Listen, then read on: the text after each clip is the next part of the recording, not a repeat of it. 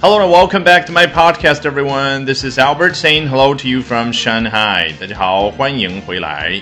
之前我们聊到过，抖音在国外也已经变得非常的火。那今天我们就来聊一聊，从中国发起的一个抖音主题挑战，如何感动无数的国外网友。Today we're going to be talking about an online challenge originating from China that is catching on outside of China. 好，今天我们首先来看一下 HuffPost 是怎么说这件事儿的。Hold on to your feelings, people。上来就提醒我们一句话，那具体指的是什么意思呢？其实我们先要明白一下，hold on to something 它原本的意思，它字面的意思指的是一个人手紧紧握住某样东西。比如说泰坦尼克号当中啊，那经典的一幕，你肯定记得非常的清楚。Jack 在船头把 Rose 扶上了栏杆，然后让他张开双臂。Rose 怎么样？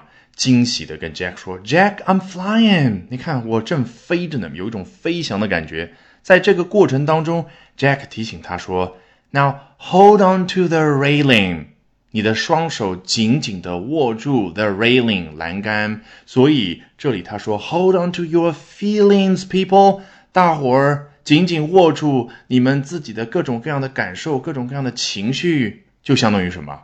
Control your emotions, people，控制好自己的情绪，那就是提醒一下大家，下面要看到的这一幕呢，要么是非常的感人，要么是非常的让人悲伤，对不对？It's about to get extra mushy in here。好，他就交代了一下，下面的东西啊，即将变得 extra mushy，就是额外的怎么样呢？Mush，它的名词形式指的是。糊状的东西啊，比如说你烧一个东西，最后烧糊掉了，你可以说哇，it has turned out to be a mush，或者你说 it's quite mushy。那糊状的东西是一种软软的感觉，对不对？一样东西让我们的心变得软软的，那是不是说这样东西就能够激发起我们各种各样的情绪？所以你就可以说 it's about to get extra mushy in here。好，接着看下一段。People have been filming short videos of their multi generational families on the Chinese app TikTok, with an emphasis on the multi 啊，说的就更加具体了。究竟是怎么一回事呢？过去这段时间，大家在中国的应用 TikTok 上面一直拍摄各种各样的短视频，have been filming short videos 啊，各种各样啊，那个复数对应这种感觉，对不对？那关于什么呢？Of their multi generational families。 首先讲 generation 啊，一代人的那个代，比如说我们经常听到 my generation 啊，我们这一代人；my father's generation，我的父亲的那一代人。有的时候还会说有代沟，generational gap，一下子是不是已经理解了？generational 指的就是 generation 它的形容词形式，那 multi generational 就是。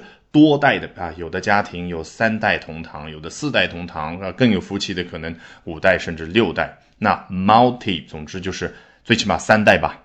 好，我们之前讲抖音那一期的时候提到过，抖音在国外的名称叫 TikTok 啊，在英文里面这个词或者说这两个词，它原本的意思是什么呢？其实很简单，就是一个拟声词，秒针。TikTok 发出的那个声音啊，我们中文一般怎么去模拟？叫滴答滴答。好，这句话后面挂的这个尾巴，让我们明白什么？With an emphasis on the multi，强调的是 multi，就让我们明白了啊，强调的是多，究竟有多少代人呢？Watch the clips here。好，作者提醒大家在这里就看一下视频片段吧。这个 clip 有的时候说全了叫 video clip，既然是 video clips。我们就明白，在下面，也就是人家网页里面这篇文章当中穿插的这个视频里面呢，有多个片段，把这些 clips 放在一起组成了一个视频，你可以称作是 a video，或者啊，用更加高级的一个词叫 montage，m o n t a g e 啊，我们有的时候直接音译过来叫蒙太奇。接下来这一段看似挺长的，但其实就帮我们学习和巩固一个短语而已。Each video starts with either a son or daughter on screen calling for their dad or mom respectively。啊，其实就是介绍一下视频当中那个内容。Each video starts with someone。每一段视频都是以某个人作为开始。那我们看到的是什么？Either a son or daughter，对不对？要么是一个儿子，要么是一个女儿。Calling for their dad or mom respectively. Call for 就是我们要去学习和巩固的一个关键的短语。你看，它和 call 有细微的一个差别。Call someone，我们头脑里面出现的要么是一个人给他的爸爸、给他妈妈打电话，要么是什么？要么就是呼唤一下某个人的名字。比如说我们在《血战钢锯岭》里面学过的那个桥段，女主人公作为护士，让男主人公啊到一边去休息着，等候着。I will call your name 啊，我待会儿会叫你的名字。你看，这个叫 call someone's name，或者我们在《老友记》里面也学过的。Rachel 去做按摩，前台接待人员让她在玻璃门后面休息等候着。他说：“I'll call you as soon as your massage therapist is ready。”啊，一旦你的按摩理疗师准备好了吗，I'll call you，我就会叫你的名字。所以 call someone，call someone's name，我们已经有这种巩固的感觉。关键这里的 call for someone，细微的差别是什么？你看视频当中是呼唤一下自己爸爸或者妈妈的名字，然后让他们出来，这个叫 call for someone。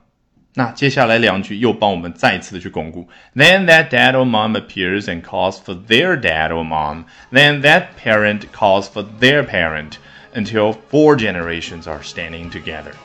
All right, with that, we have come to the end of this edition of Albert Talks English. Thank you very much for listening, everyone. Bye for now and see you next time. 本节目文本和完整版讲解在我的会员课程同步更新。 大家可以到我们的公众号免费试听和订阅。